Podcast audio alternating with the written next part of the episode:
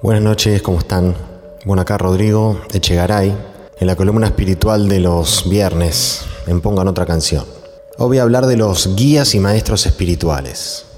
Se habla mucho de esto, pero voy a aclarar un poco más de qué se trata. Todos los seres humanos estamos acompañados por lo menos por un guía de cabecera. En todo momento, están siempre con nosotros, son como un observador, como una cámara, como una torre de control, que están siempre con nosotros, nunca nos invaden, simplemente nos acompañan. No solo tenemos un solo guía, sino que también según el nivel de conciencia y, evolución y vibración de cada uno y conexión, podemos tener muchísimos más. Por ejemplo, el Dalai Lama está rodeado de muchos guías son diferentes que los ángeles. Los ángeles son nuestros guardianes y asistentes permanentes, eternos, que fueron puestos a nuestro servicio desde el comienzo hasta el final de todas nuestras vidas. Tienen, los ángeles son de una vibración superior a la de los guías. Están más cerca de la fuente y ejercen la influencia sobre nosotros a través de nuestra conciencia. Pero no necesariamente nos dan consejos, instrucciones directas como lo hacen los guías.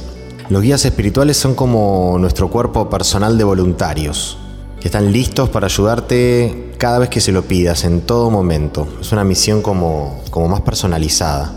Y nos ayudan no solo durante nuestra vida, sino también en nuestra muerte, en nuestro periodo en el que desencarnamos y estamos sin cuerpo.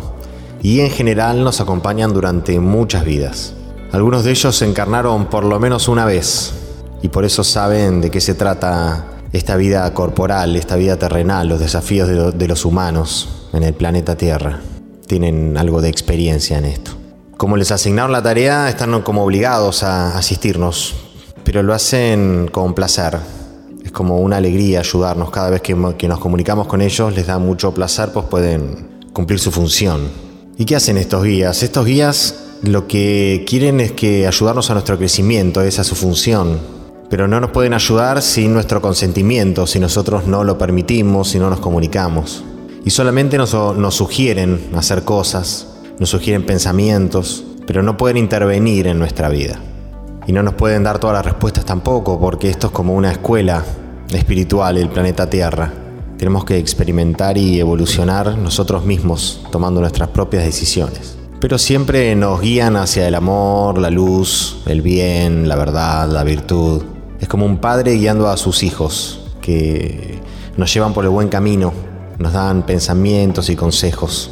Ahora, pero ¿cómo es que actúan con nosotros? ¿Cómo es posible que nos protejan y guíen en el mundo material?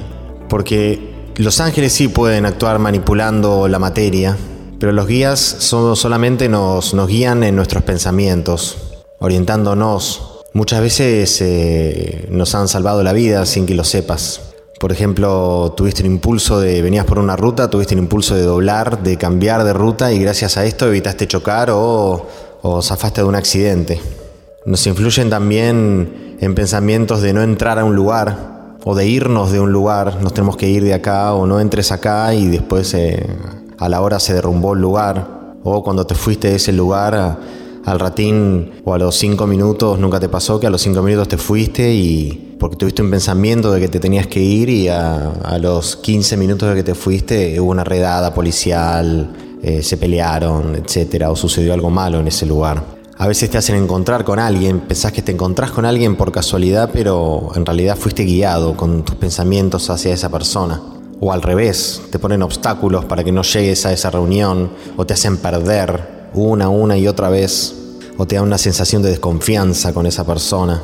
Son ellos hablándote en tus pensamientos muchas veces. O te inspiran para que pienses en algo en particular, te ponen un pensamiento en la mente, te guían de esa manera.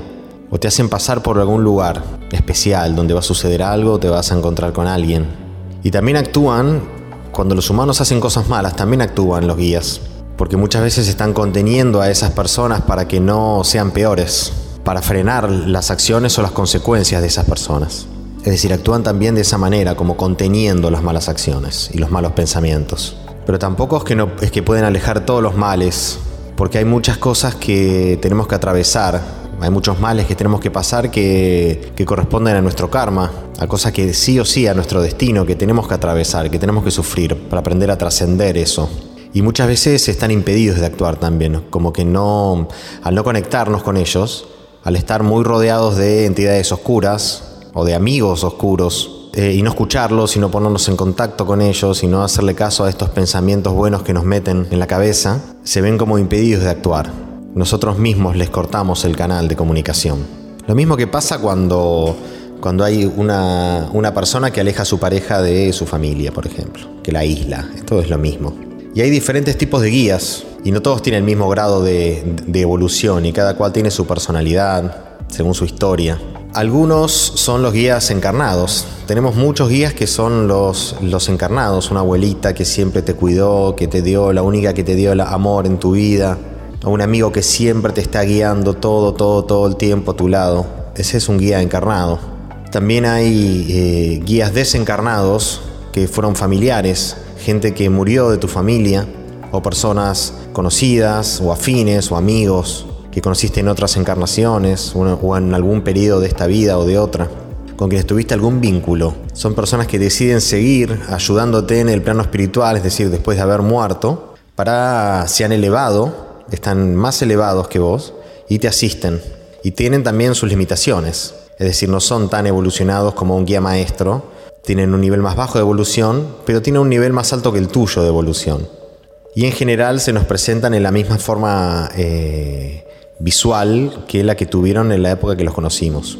También están los guías, los magistrales o especializados, que son guías especiales, expertos en alguna disciplina en la que vos te intereses. No sé, tenemos un guía de la música, un guía de la sanación, un guía de la meditación, un guía del yoga, un guía de la medicina. Tenemos guías en, en todas las especialidades, en los deportes. Después tenemos a los maestros espirituales, que son la categoría más alta de guías y más evolucionados, con ellos nos conectamos cuando ya tenemos más un trabajo espiritual o un nivel de evolución espiritual más alto y ellos son los que nos ayudan a entender el sentido de la vida, el sentido de la existencia.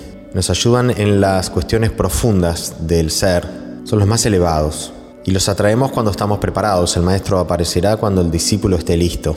Otro de los guías es tu ser superior, es decir, vos mismo desdoblado tu alma desdoblada en otra dimensión, es decir, Vos sos tu propio guía, conectándote con lo más profundo de tu alma. Y al final de todo, el guía supremo, el guía de los guías, es el creador, la fuente. Es decir, nuestros guías son divinamente guiados. ¿Y cómo nos podemos conectar con ellos? En las sesiones de hipnosis eh, lo que hacemos es, a través de una persona en trance, poder hablar con el guía, invocándolo y que el guía hable a través de la boca del canal vocal de la persona en trance. Es decir, en general cuando hablan lo hacen de una manera siempre bondadosa, amorosa. Los mensajes son claros, cambia la energía del lugar, se pone linda, suave, amorosa. Y los mensajes son cortos y en general son muy profundos. Hay algunos guías que hablan mucho, hemos tenido unos mensajes de guías increíbles. Y también hay una forma que uno mismo, día a día, todos nosotros podemos comunicarnos con nuestros guías.